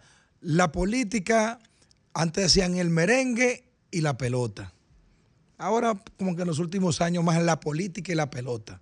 Eso son pasión del dominicano. Por eso tú vas hasta el último lugar de la República Dominicana y allí te hablan de política y te dan una clase de política. Por eso eh, la fortaleza de los partidos políticos en la República Dominicana recae que una junta de vecinos van los partidos políticos, una asociación de estudiantes van los partidos políticos. En todo están metidos los partidos políticos. Por eso la República Dominicana es uno de los últimos búnkeres de guerra donde los partidos políticos siguen teniendo incidencia. Así como nos gusta lo que ocurre en el país con la política, los que somos apasionados con ella, tanto desde el punto de vista de la comunicación, de la ciencia o del activismo, tenemos mucha fijación en lo que pasa en el Distrito Nacional con todos los partidos. Pero lógicamente donde tú ves una indefinición o donde, donde tú ves un sinnúmero de inconvenientes o problemas eh, que llaman a la atención, tú como comentarista vas a meter tus cucharas y vas a hacer tu análisis y vas a dar tu opinión sobre todo lo que ocurre. Me sorprendió Domingo, eh, Fafa, Graimer, Federico Ivón, lo que yo vi en el día de ayer en el Distrito Nacional, donde David Collado, el emprendedor, no sé por qué ya no le dicen el emprendedor, David Collado, el emprendedor, hizo una actividad multitudinaria a casa llena con la dirigencia del PRM de toda la zona, circunscripción número uno, circunscripción número dos y circunscripción número tres. Pero adivinen, no estaba Carolina Mejía, candidata a la alcaldía del Distrito Nacional. Entonces, la teoría de conspiración, como si fuese una película de Hollywood, de que Carolina Mejía y David Collado no se beben un vaso de agua juntos porque ninguno se atreve a que le regale un vaso de agua uno al otro porque nadie sabe lo que puede pasar, entonces toma mayor acedero a la hora de evaluarlo y verlo desde los medios de comunicación. Esta actividad contó con la dirigencia plena de las tres circunscripciones, los cuadros, los dirigentes de zona, los encargados, los responsables, las estructuras políticas que mueven el voto en la capital, que David Collado, por ser su buque insignia en principio, que ganó la alcaldía en el Distrito Nacional en el 2016 y que luego se cargó a Carolina, vamos a ser sinceros, en el 2020, tiene el control prácticamente absoluto de la estructura de la capital. No así en otras partes del país donde Hipólito Mejía, por su condición de expresidente y cuadros políticos, seguidores de su, su- de su militancia constante, tiene mayor tipo de control sobre la dirigencia. Por eso le fue mejor con las encuestas, que ya ese tema lo conversamos aquí en otras ocasiones. Pero ¿qué ha pasado? Con esa actividad que hace David Collado con los dirigentes de zona, que es una respuesta es una respuesta a varias actividades que había hecho el equipo de Carolina de acercamiento con los dirigentes de zona y David Collado le acaba de mandar un mensaje claro a Carolina. Si usted quiere votos en la capital y si quiere contar con los dirigentes de la capital, obligatoriamente usted tiene que hablar conmigo. Y para hablar conmigo tiene que hilar fino. Usted o es alcaldesa o es presidente. Por ahí es que va la cosa. No lo miren por otro lugar, que David Collado lo que está haciendo es delimitando. Ustedes recuerdan la famosa reunión que hicieron Hipólito Mejía y David Collado, donde se trató de alimar a perezas. Sí, esa reunión se hizo. Ahora bien, Hipólito Mejía no tiene forma alguna de cómo diluir las aspiraciones políticas que tiene David Collado, que se ha preparado para eso y tiene un comportamiento ante los medios y un approach con los medios que le permiten tener una buena imagen, no importa lo que pase en el PRM y no importa lo que pase con otra figura. Con la conversación que tuvo Carolina Mejía con el presidente Luis Abinader, donde se vio una actividad pública por completo, una conversación acalorada, donde es evidente que Carolina no quería ser candidata, pero Abinader le dijo que tenía que ser candidata porque el partido la necesitaba. Aquí se ha armado un tremendo brollo que nadie sabe a dónde va a parar. ¿Qué ha pasado?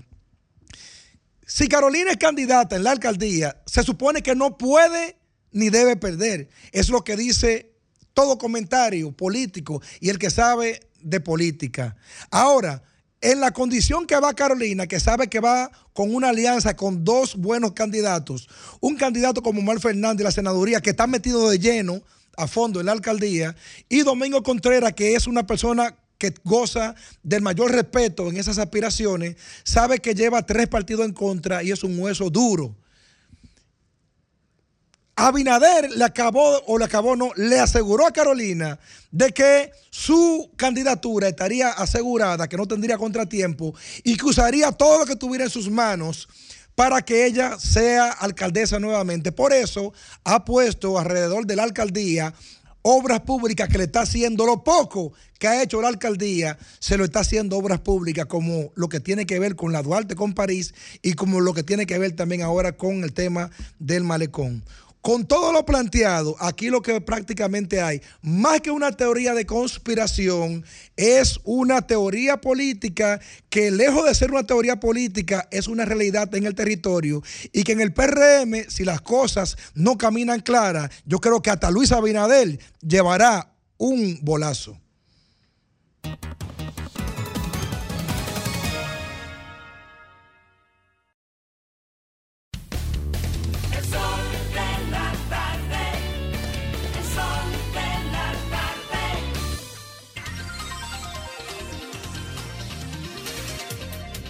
48 minutos completan ya las 5 de la tarde en este miércoles, ¿sí? Como siempre decimos, miércoles, mitad, mitad de la semana y ya en la vuelta final, señores, de esta época, de la Navidad, de diciembre para terminar el año.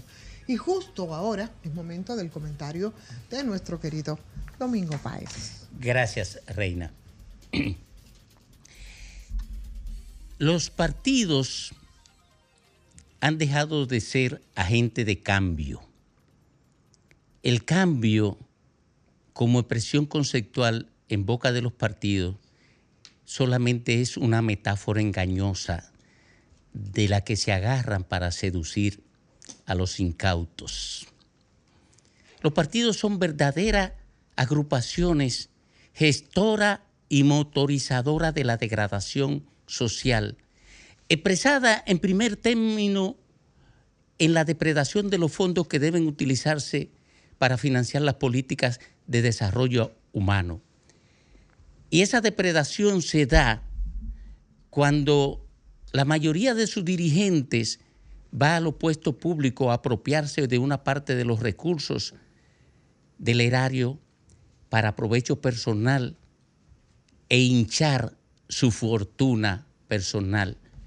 Cuando una buena parte de sus dirigentes se asocian a las expresiones empresariales más corrompidas para repartirse los fondos públicos apropiándose de ellos. Pero además, en su afán por llegar al poder, se asocian a las peores corrientes de pensamiento que perviven en la sociedad con el solo hecho de poder llegar a masas manipulables a través de aquellas corrientes de pensamiento o de los exponentes de esa corriente de pensamiento. Al desaparecer el horizonte ideológico en los partidos políticos, desapareció el compromiso ético y la lealtad como valor esencial en su relación con el ciudadano o con el votante. Por eso los partidos políticos se han convertido en expresiones descalificadas en términos morales, descalificadas en términos de valores frente al ciudadano. Y el ciudadano tiene que asumirlo como la única vía de organizar la administración del poder, porque es el único mecanismo que la democracia tiene establecido para movilizar el poder de una mano a otra. Esa es la característica del, del partido político en República Dominicana. Por tanto, la población se ha quedado sin espacio para movilizar cambio o para construir espacios de bienestar para los habitantes. Está esclavizada a los partidos políticos porque su voluntad no está depositada en la confianza o la esperanza de los partidos políticos. Esta es una descripción gris, probablemente que usted escuche que yo estoy haciendo. Estoy diciendo que el ciudadano está atrapado sin opciones. Única opción que lo convierte en víctima de una camisa de fuerza en la inevitable necesidad de escoger a quienes administren el Estado. Busquen los tres poderes en que se, se ordena el Estado Nacional Dominicano. Congreso Nacional, hipercorrupción. Justicia, corrupción ampliada. Poder Ejecutivo, depredación institucionalizada. Y movilizado para construir impunidad que proteja de consecuencias a quienes hacen todo eso. ¿Qué opción le queda al ciudadano para organizar el poder? Confiar en individuos, en individuos que tengan un perfil que defina estos tres elementos. Visión para hacer lo que debe hacer. Honestidad para hacerlo correctamente, respetando valores. Y el otro elemento que es esencial en el ser humano, capacidad para hacer bien lo que debe hacer. Cuando usted vaya a votar por alguien, tiene que tomar en cuenta esos tres elementos. Visión de hacia dónde debe llevar la cosa. Honestidad para frenar los instintos que llevan al ser humano a dañar a los demás. Y capacidad para saber hacer las cosas. Dije que frente a Rifero, frente al seductor de menores, frente al rifero de la ilegalidad en Santo Domingo Oeste, frente al seductor de menores, queda una sola opción para la alcaldía de Santo Domingo Oeste, Dio Atacio. Ahora vamos al Distrito Nacional. Como no puedo entrar con Carolina Mejía y Domingo Contreras en el ámbito de la honestidad, porque no le puedo imputar a ninguno de los dos lo que puedo imputarle a aquellos dos en Santo Domingo Este, tengo que manejarme en los otros dos elementos, visión y capacidad. Comencemos por la visión. ¿Qué visión ha expresado Carolina Mejía sobre cómo debe construirse una sociedad para que la gente viva? Ninguna. En cambio, Domingo Contreras sí. Domingo Contreras tiene una visión sobre todos los elementos constitutivos para construir una, una ciudad que sea amigablemente habitable, que sea un espacio para el desarrollo de las mejores condiciones humanas. ¿Qué es una ciudad? Una ciudad es un medio ambiente que tiene que ser armónico y protegido por la institucionalidad del poder. Domingo ha expresado, Domingo Contreras, mil veces, o quizás más, la visión medioambiental para desarrollarse el Distrito Nacional. Carolina Mejía probablemente ni, ni conoce eso. Cómo reducir todos los elementos agresivos para el ser humano que constituye una sociedad desorgani- una ciudad desorganizada. Domingo, Mejí- eh, Domingo Contreras tiene una visión de transformación del manejo de los desechos sólidos que naturalmente Carolina Mejía no puede hacerlo porque no lo conoce. Domingo, eh, Domingo Contreras tiene una visión clara de cómo manejar el asentamiento inmobiliario para garantizar que se protejan los espacios públicos y puedan ser utilizados apropiadamente por el ciudadano y que el ser humano pueda disfrutar de seguridad en el lugar donde se asienta. Domingo Contreras tiene una visión clara de cómo estructurar un desarrollo de la movilidad vial para que el Distrito Nacional no sea el caos que es actualmente. Domingo Contreras tiene una visión estructurada y explicada durante muchos años sobre cómo se debe manejar el drenaje pluvial, de, que- de cómo deben manejarse las aguas contaminadas y cómo proteger el sistema de absorción del subsuelo de las aguas que inundan el Distrito Nacional habitualmente. Cada uno de los aspectos que constituyen los deberes y responsabilidades de un gobierno municipal con una visión de desarrollo moderna, la tiene Domingo Contreras en la cabeza y lo ha explicado muchas veces.